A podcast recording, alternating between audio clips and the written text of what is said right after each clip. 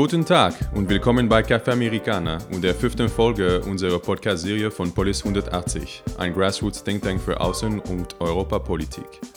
Mein Name ist Bruno Saint-Jacques und ich werde heute der Moderator sein. Heute haben Silvia, Julia und ich ein etwas anderes Format als sonst vorbereitet. Ja, wir haben uns äh, heute etwas Besonderes ausgedacht. Und zwar haben wir im Hinblick auf die Bundestagswahlen am 24. September mit drei jungen Lateinamerikanern hier in Berlin gesprochen. Und wir haben sie gefragt, äh, wie sie den Wahlkampf wahrnehmen, wo sie eventuell Unterschiede sehen zu ihren Heimatländern und äh, was sie sich von der Wahl erhoffen. Und ähm, Silvia und ich werden die Interviews äh, mit Hintergrunddaten ergänzen. Ja, genau. Und wir haben mit Jose und Ricardo aus Mexiko und auch mit Federico aus Kolumbien gesprochen. Hallo, ich bin Federico Cardenas, ich bin 28 Jahre alt. Ich bin hier seit äh, September 2016 und ich habe vorher äh, zweimal in Deutschland gewohnt, einmal für ein Jahr hier in Berlin in 2007 und für sechs Semester, für sechs Monate in Hamburg in 2011. Hallo, ich heiße José, ich komme aus Mexiko, ich bin 30 Jahre alt, ich wohne hier in Berlin äh, seit einem Jahr. Ich mache einen Master hier, einen Master in Public Policy an der Hertie School of Governance. Und hallo, ich äh, bin Ricardo Salas, ich bin äh, 27 Jahre alt und ich wohne hier in Berlin seit äh, ähm, fast ein Jahr. Also ich bin hier im letzten August äh, erst angekommen und ich habe vorher als, äh, als Moderator gearbeitet. Deswegen ähm, habe ich eine, äh, eine Neigung für, für Politik in, in einer Form. Dann danke für die Einladung. Unsere erste Frage war, ob Sie den Wahlkampf zur Bundestagswahl verfolgen. Yes, I'm following them. Actually, um, currently, I'm also like preparing a, a, an article for a Colombian newspaper on the German elections. and also I've been always been curious about um, how German elections and politic political parties work here, how the politics. So yeah, I definitely would say that I'm following the, the, the news on politics and the elections. Yeah, it's very close because right now I'm working for three months in a German ministry, and every day I open the German news and follow it a little bit. I would say uh, that I'm doing the same. Perhaps not as uh, as close as I would like to, but uh, I'd like to keep up to date with what's going on at a political sphere uh, level in, in Germany because I do often um, speak for, for, for the Mexican media, and a lot of people don't necessarily have uh, an opinion about what's happening here and don't necessarily uh, know how hot the debate in, in Germany nowadays is. And um, I think in Latin America, generally, we tend to think um, of, of Germany as a very uh, you know, which it is, you know, a very stable con- uh, country in, in political terms. Uh, but I think the debate is quite, um, you know, quite vivid and, and quite interesting at the moment. So it should be something that, that everybody uh, should be following. Als nächstes haben wir gefragt, welche Erwartungen die drei von der Wahl haben. I would say that I'm. I would be more, more curious about uh, the topics regarding the economy. That's something that uh, it's been like in the uh, one of the main um, things that people are following now. Also, that they have different programs. Also, how austerity is working. But I would say that also from a broader perspective, like what is going on with the European Union, what's going to happen with uh, against with Greece, uh, maybe also the recovery of Portugal, the Brexit, the implications, and of course, I think that given the all the events that happened in 2016, such as the Brexit, also the Trump election, like how the um, geopolitical situation regarding the world itself may also have an impact regard uh, related to the German elections. I, I think also um, I think that there are also some topics that are quite in, in, in interesting here in the German elections. For, for instance, the childcare situation, uh, how immigration is going to be dealt with, um, security also, like what are the contributions to the NATO. And I think that there are many topics. I wouldn't say that there's one specific topic that um, like has all the attention, but it's it's are there are many different topics which are interesting so far. I guess. I think from a personal perspective, I think it's very clear. I think the the government will stay. I think Angela Merkel will take her. I mean, her party will take it. From I, I'll expect at least a ten point lead. I don't expect any any result. I was thinking the SPD has really, from my perspective, no chance to take this election. I think uh, afterwards, uh, the, the last politically move of Angela Merkel with gay marriage, I think that was just an excellent movement. It's just clear, and the the refugee crisis has passed already.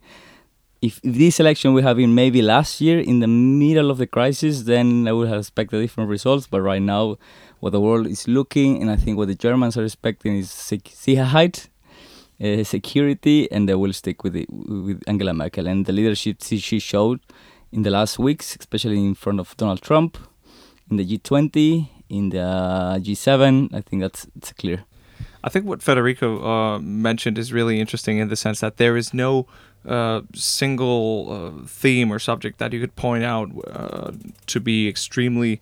I mean, they, they are all important, but there is no single subject that will define the, the election, at least here in Germany.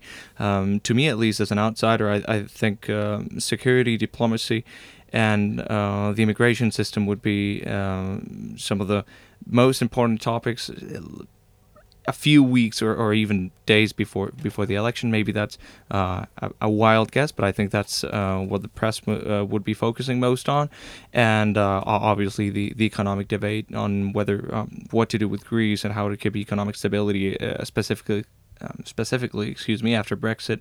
So um, yeah, I, I would agree with you on that one. Ähm, bevor wir mit Federico, Ricardo und José über ihre jeweiligen Heimatländer sprechen, wollten wir euch ein paar Hintergrundinformationen zur aktuellen Regierung in Mexiko und Kolumbien bereitstellen. Mexiko ist ein Föderalstaat mit 32 Bundesstaaten und ist eine Präsidialrepublik. Der momentane Präsident ist Enrique Peña Nieto. Seit 2012 ist er gewählt worden und die nächste Wahl findet 2018 statt. Die Regierungspartei ist der Partido Revolucionario Institucional. Diese stellt auch den Präsidenten, Herrn Peña Nieto, zusammen mit der äh, PWM und Panal. Insgesamt verfügen sie über 261 Sitze von 500 Sitzen. In Kolumbien haben wir eine präsidentielle Demokratie. Der Präsident ist Juan Manuel Santos vom Partido Social de Unidad Nacional. Seit 2010 ist er im Amt und die nächste Wahl findet 2018 statt. Die Regierung im Parlament stellt der PLC, der PSUN, der CR, der OC und verfügt über, die Regierung verfügt über 98 von 166 Sitzen. Danke für die Information, Silvia. Und jetzt José, Federico und Ricardo. Glaubt ihr, dass die Beziehung zu Deutschland etwas Wichtiges ist für Mexiko bzw. Kolumbien und wird die Wahl diese Beziehung verändern? That initially when I when I got interested into the German uh, elections, I thought that might be like a, a, one big topic. But what I've seen in talking to different people also in the Colombian embassy and, and, and also that people that are from Latin America and that have like a knowledge about Germany, there's like um, a common ground or, or, or, or a common opinion that German politics or at least foreign foreign politics tend to be stable regardless of which party is in power so it is really not um, like some a topic that would worry you like it would have what happens with the US for instance that it depends really on which party is in charge. So it's there's a big stability if you see also like the debates on the on the German parliament or the the European level the the attitude towards Latin America does not change really. I mean the changes are minimum. So that is not like a specific worry that people have in, in, in the German elections. I think that this also mm, leads to the fact that people are not that interested, at least in Colombia, on what's going to happen in the in the in the German elections because I mean they don't see that it would be really it would like change things. Maybe it would do it for on a, on a global perspective, but in the attitude towards Latin America, there are no I mean no expectations or no no worries about that. And something which is uh, interesting to uh, to point out is that Germany is also a very young nation in in the contemporary sense of the word, and I mean that if you consider that the wall fell uh, just a couple of decades ago in in, in '89, I think it's um, it's very clear that uh, Germany, at least our perspective in in, in Mexico, uh, wants to keep um, uh, as, as stable as possible, or whatever happens in the, in the German election, there will there will be no wild surprises like uh, what happened in, in, in, in, the UK, or there will be uh, no Trump effect whatsoever. So I think in, in that sense, I would also agree with with Federico that um, there is not a huge worry as to what will happen in, in Germany, but certainly uh, knowing that there will be um, a stable and, and responsible political leader, uh, as as Angela Merkel might or might be not regarded, but I I think uh, she she still is uh, in Latin America, widely regarded as a as a very um, very stable and trustworthy uh, partner at least. So I think um, as long as things keep like that in the European continent, as particularly in, in Germany, um, Latin America shouldn't worry at least too much. Uh, great questions. Yes, actually, last year we had a dual year Mexico Germany. In Germany, wasn't that big, but in Mexico, I just learned from from from friends that were traveling that there were a lot of events going on in Mexico, more than 1,000 events, and even like massive concerts as part of this, these duales, yeah, Mexico, Deutschland. And yes, the relationship on an economical level is extremely important. Mexico right now is um, producing cars, a lot of cars, one of the biggest manufacturers of cars in the world. That's why you see big companies like Audi, Volkswagen, uh, opening and having and even growing their, their manufacturing in Mexico. And, and, and if you see the largest foreign direct investor in Mexico is German, and the largest economic partner from the European Union for Mexico is Germany. So it's definitely a, a huge a huge partner. If this election will change the outcome, no, at all.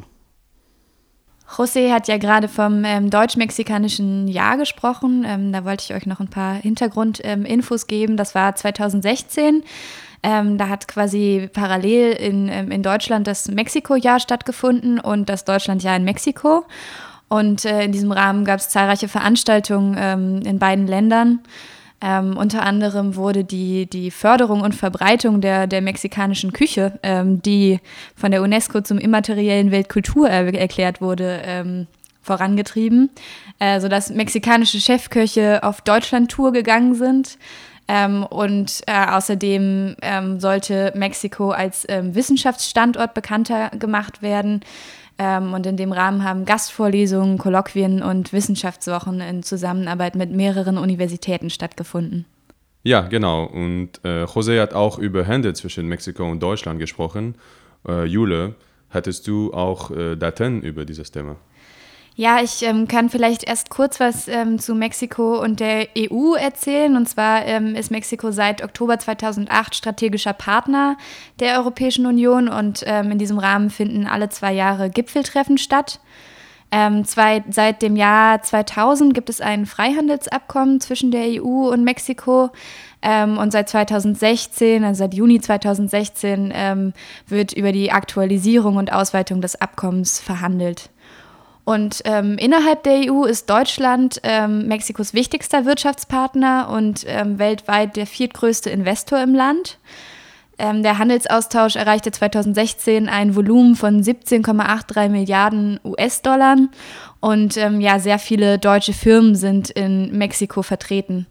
Ähm, Schwerpunkte im bilateralen Handel sind vor allem die Automobilindustrie, sowohl als auch die Chemie, Pharma und Elektroniksparte. Ja. Und als nächstes haben wir gefragt, ob der Wahlkampf in Deutschland anders ist als der in Mexiko bzw. Kolumbien. Yes, definitely. I mean, for instance, something that I noticed uh, being here is that it's very different in the sense that there is no like this huge polarization that there is, if, uh, at least in comparison to at least South America. And you see when you when you go back and see the results of the elections in in in South America, you will find a huge polarization between two parties and also that the difference between the the winner candidate the, the the candidate who won and the one that lost i mean the difference sometimes is just 5% 2% and here even if the result is close you you you'll still don't feel that there's like this kind of violence in the campaign or the speeches are not that I mean, they are.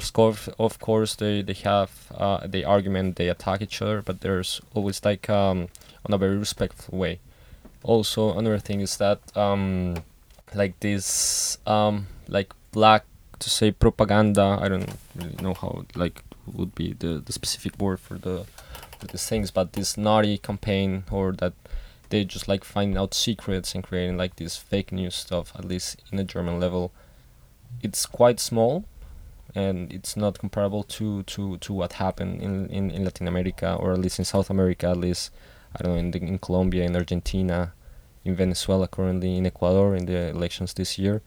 So that's like you, you, you see like a, a, a very different like a higher level of debate at least in the in the high circles also when you when you see the the media debates or the interviews in the in the main uh, German uh, media, for instance, I don't know, the Spiegel or the or the Süddeutsche Zeitung or this main, you see that there are there there is always on a on a very there are a lot of arguments. Sometimes, of course, for us, is it might be hard sometimes to to understand to what extent they're true or not.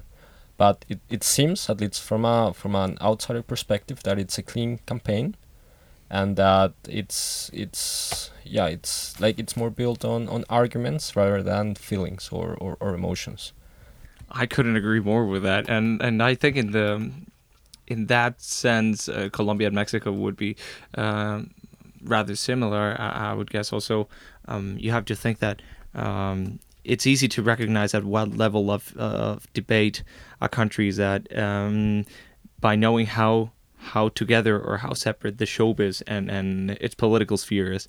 In Mexico, they're they are sometimes quite the same, or uh, they're they're really not very separate. Um, so during campaign uh, season or during elections, you will very uh, very often find news uh, regarding scandals or, or um, articles on newspapers that would belong in, in a showbiz section more than more than a political section. And I think the the level of debate here in Germany is, is really really quite high. At least um, I, I, I, shouldn't generalize, but I think uh, if you if you could describe it um, as an overview, you would say that the political level is quite developed, uh, which doesn't mean that there are no there are no extreme views in Germany. Of course, uh, there are, but I think uh, in in overall the the main themes have a a space for debate, and it's rather healthy. Actually, I'm very surprised how different they are. It's my the first time I'm in election in, in, in Germany. And to begin with, I barely noticed in the streets we're in election mood. In Mexico, the streets will be packed with publicity, not only in the streets, even in the cinema you will find publicity before the movies from the from the parties. In social media the cars will be having a sticker from the party they belong to with the, the face of the candidate and everything.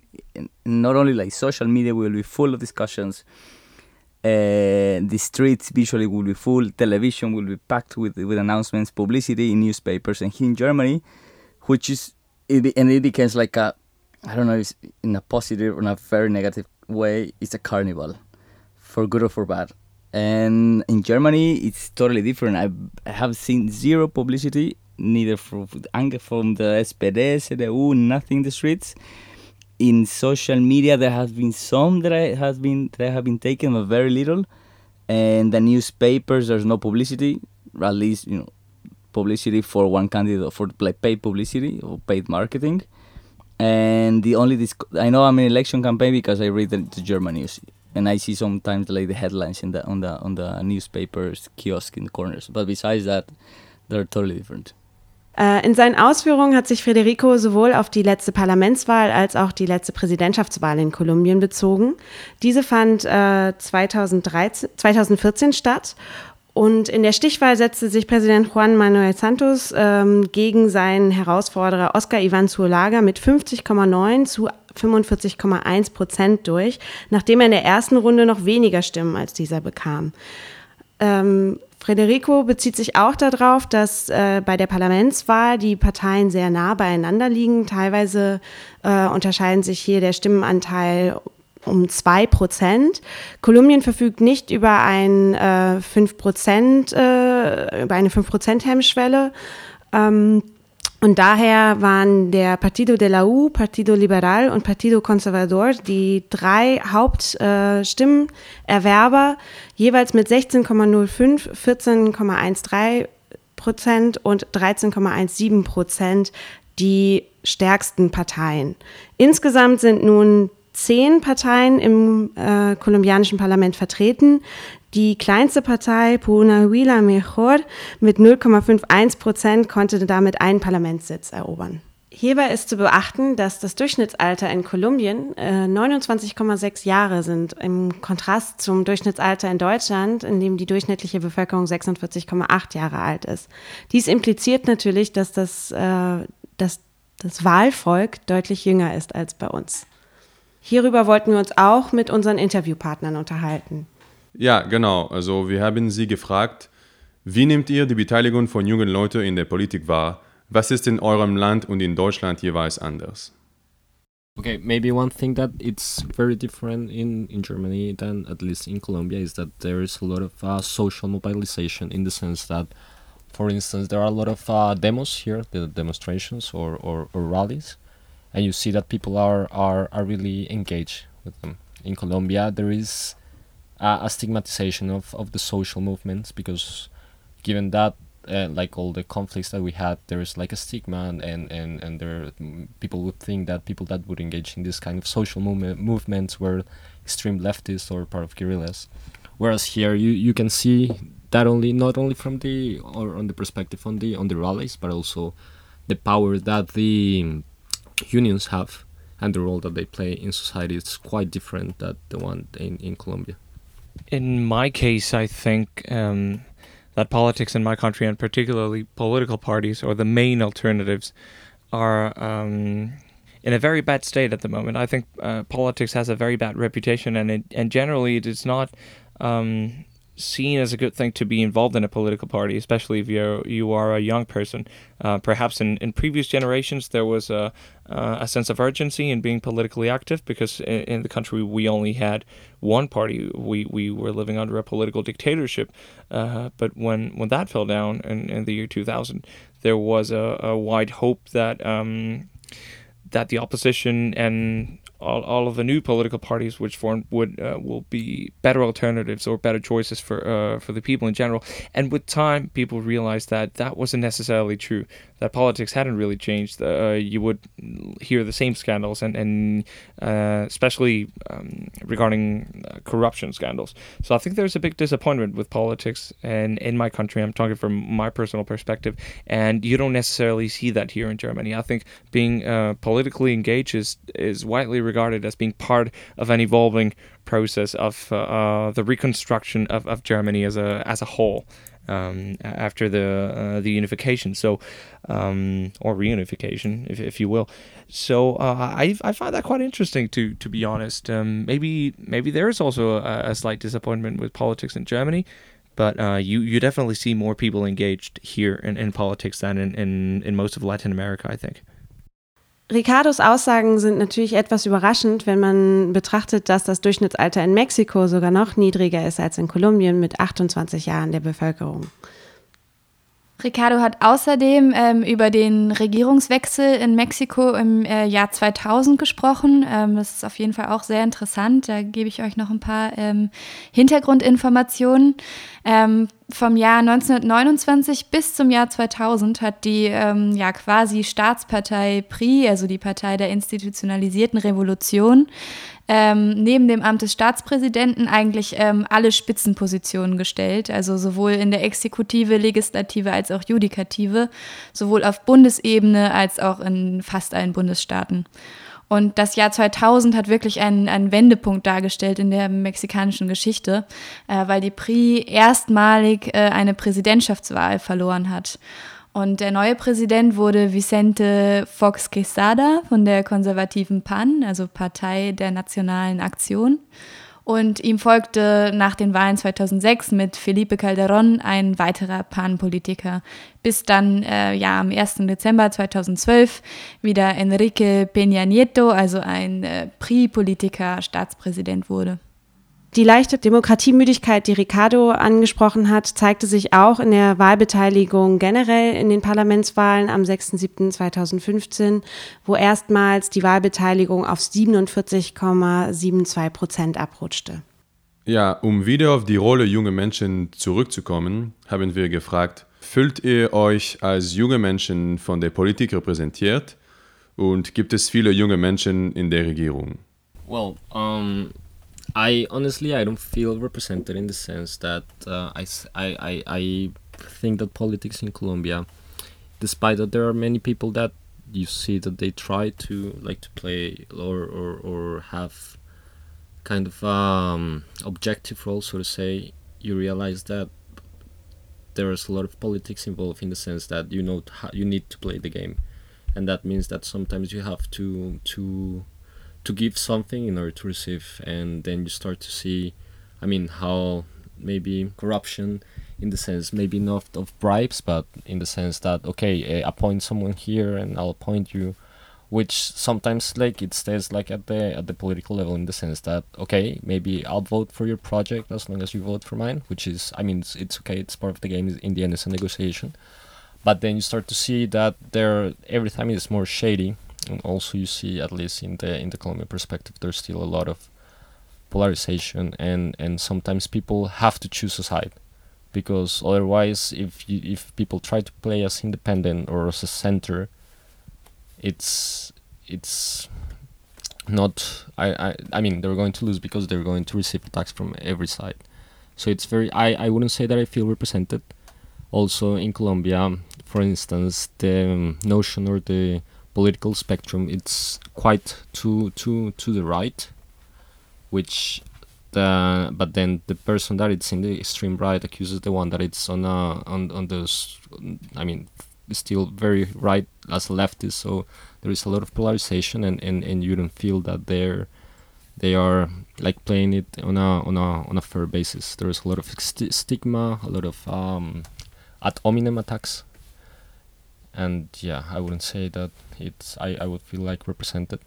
However, I do see that there's there tries to be a change, but still a long way to go same same for me. I, I think that um, the youth in my country are, are not represented actually at all. Um, it's a it's a funny thing, and because the baby boomer generation still has a a, a really big weight in, in politics. I think um, um, like I said, in back in 2000, when when the opposition was first in power, uh, people had the impression that that a lot of new political alternatives would um, would appear, and then um, a couple of years afterwards, we realized the sad truth that uh, it, it was just power and uh, also corruption, which was uh, which had undergone a democratization democratization process. Um, so I, I think there's a, a, long way to go, just like Federico said. And uh, the sad part of it is that the youth should be more politically engaged, and, and the only the only way of uh, changing things, if you will, is, is to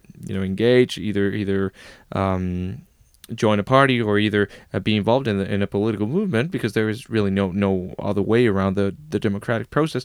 But people at least in my gener- generation, I don't think are, are willing to take um, or turn into elected officials.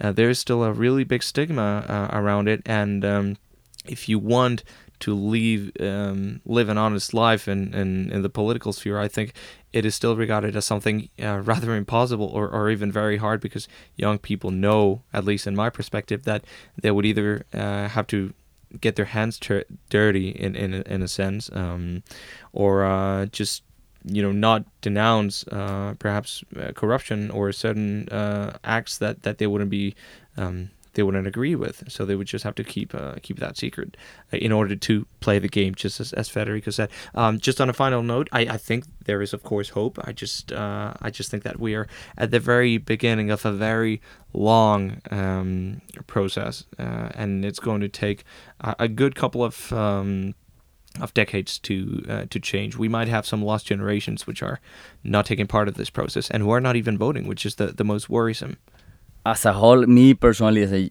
as a young person, I don't I don't feel very represented in Mexico. There's only one little program within one's uh, ministry that is called Program from the Youth. Besides that, my president, when he got elected, was 42 and he was the youngest. But besides that, I've seen no connection, no connection at all. And I think you see the people that is in in, in, not in our in our parliament version or in a Congress, to put in more Mexican terms, uh, at all. There, like no, I think people is about about 50 years old, I will say. Deswegen haben wir gefragt, wie schätzt ihr die allgemeine Wahlbeteiligung in Deutschland, Mexiko und Kolumbien ein? I think usually the presidential elections in Mexico get get a very very high turnout, but that's all our citizens' participation. It's only like go to vote and that's it. As opposite in Germany, I think the the turnover will be lower than in Mexico, but you participate way more actively in the daily, day to day basis. Uh, my guess is that in uh, at least in Mexico the turnout would be around 55% because if I remember well back in 2012 when uh, current President Peña Nieto was elected uh, I think that the, the, turnout must have been around 50% uh, of the people who, who were able to vote back then. And just like Federico said, um, our current president, like all, all criticisms aside and and uh, what have you, but um, he was elected by 30, uh, something around 30% of, of the um, electorate. So when you when you have that in mind, you have to ask yourself precisely whether you you have a real democracy or not. Uh, I do think that the the current government or at least the current state could do something to to increase voter turnout, either um, by the implementation of of specific uh, programs, social programs. Um, or, or by taking deliberate and, and specific actions, I really can can imagine just now how you could do that, but I really think that there should be done something at the at the state level to boost uh, the voter turnout.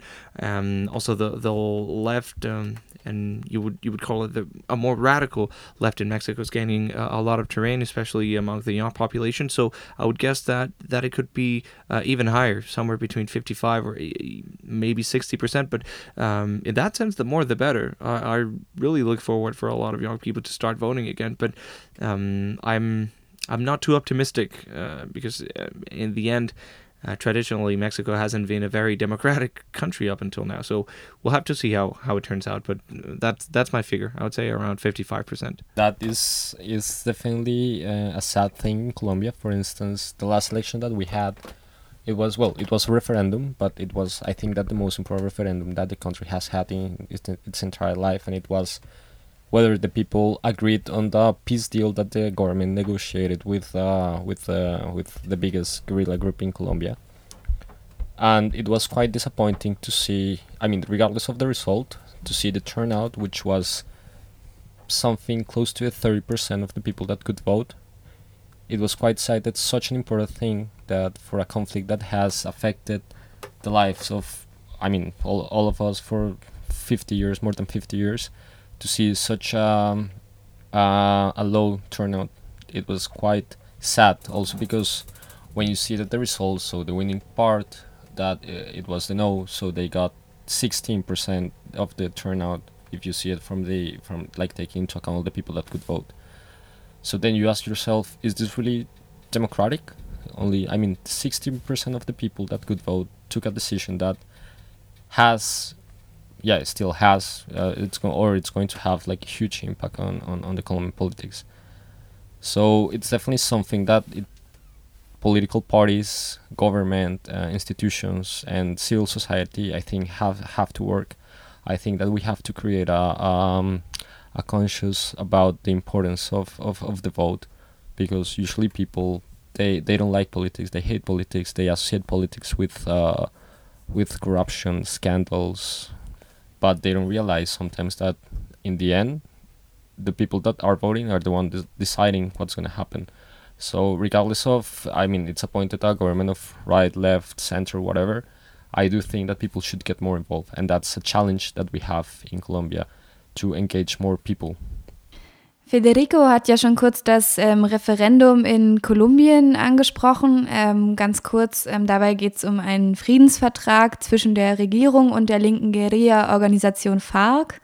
Ähm, das Referendum wurde überraschend abgelehnt mit 50,21 Stimmen. Also ähm, eine extrem dünne Mehrheit von rund 60.000 Stimmen hat äh, letztendlich entschieden. Und ähm, ja, 49,79 Prozent stimmten für das Abkommen. Und Meinungsumfragen hatten vorher eigentlich ähm, eine Mehrheit für das ähm, Abkommen vorhergesagt, deswegen war das echt ähm, überraschend. Und ähm, ja, Federico hat die extrem niedrige Wahlbeteiligung angesprochen. Das waren äh, 37,4 Prozent. Das heißt, nur 13,1 Millionen ähm, der 34,9 Millionen Wahlberechtigten haben ihre Stimme abgegeben. Äh, und fast zwei Drittel haben bei einer so wichtigen Sache ähm, nicht gewählt. Ähm, Regierung und Rebellen haben zum Glück am Friedensprozess äh, festgehalten und Ende November 2016 wurde dann ein überarbeiteter Friedensvertrag durch den kolumbianischen Senat und das Repräsentantenhaus gebilligt. Wie Jule bereits angesprochen hat, äh, schlug sich die niedrige Wahlbeteiligung nicht nur beim Referendum, sondern auch bei den letzten Parlamentswahlen in Kolumbien am 9.3.2014 nieder. Lediglich 35,7 Prozent der Wahlbeteiligten in Kolumbien stimmten über die Parlamentszusammensetzung ab. Ähnlich ähm, zeigt sich auch eine Demokratiemüdigkeit in Mexiko. Bei den Parlamentswahlen am 6.7.2015 stimmten lediglich 47,72 Prozent der Wahlbeteiligten ab. Dies steht im Kontrast zu der höheren Wahlbeteiligung bei früheren Wahlen, die bei ungefähr 65 Prozent lag. In der Bundesrepublik äh, haben wir zwar noch eine erhöhte ähm, Wahlbeteiligung mit 72,4 Prozent bei der Bundestagswahl in 2013. Am niedrigsten war die Wahlbeteiligung jedoch bei den 21 bis unter 25-Jährigen. Weil wir das ändern wollen, ähm, hat Polis 180 anlässlich der Bundestagswahl am 24. September 2017 eine Kampagne gestartet. Diese Kampagne soll ähm, junge Menschen zur Beteiligung an der Wahl und zu politischem Engagement aufrufen. Ähm, wir sind nämlich, ähm, ja, wie Silvia gerade schon gesagt hat, ähm, in Deutschland ähm, als junge Menschen äh, stark unterrepräsentiert. Deswegen fordern wir Entscheidungsträger und Entscheidungsträgerinnen, Parteien und insbesondere die älteren Generationen auf, uns, also den jungen Menschen, besser zuzuhören und mehr Raum für unsere Beiträge zu schaffen. Wir waren mit unserer Kampagne, die übrigens Demokratie braucht dich heißt, schon in Berlin und Heidelberg und werden im September dann ähm, weiter durch Deutschland touren. Am 1.9. sind wir in Aachen, am 4.9. in München, am 6.9. in Lüneburg und am 8.9. in Dresden. Ähm, ja, und wir würden uns sehr freuen, wenn ihr vorbeikommt und äh, mit uns diskutiert. Wir wollen eure Wünsche sammeln und sie dann nach der Tour an Entscheidungsträger und Entscheidungsträgerinnen herantragen. Außerdem wird es noch einen Wahlprogrammcheck, eine Petition und eine Online-Challenge geben, sodass ihr auch die Möglichkeit habt, mitzumachen, wenn wir nicht in eure Stadt kommen. Ja, danke. Also vielen Dank Silvia und Jule und auch Esther, unsere Rechercherin. Und herzlichen Danken für unsere Interviewspartner Ricardo, José und Federico. Wir hoffen, dass wir haben euch einen guten Überblick über die, die Wahlkämpfe in Mexiko, Kolumbien und Deutschland gegeben. Und da diese Folge etwas länger war als unsere bisherigen Folgen, gibt es dieses Mal keine weiteren Folgen in zwei Wochen. Café Americana verabschiedet sich nun in eine kurze Sommerpause. Neues hört ihr von uns kurz vor der Bundestagswahl. Bis dahin wünschen wir euch eine schöne Zeit. Danke fürs Zuhören und bis zum nächsten Mal.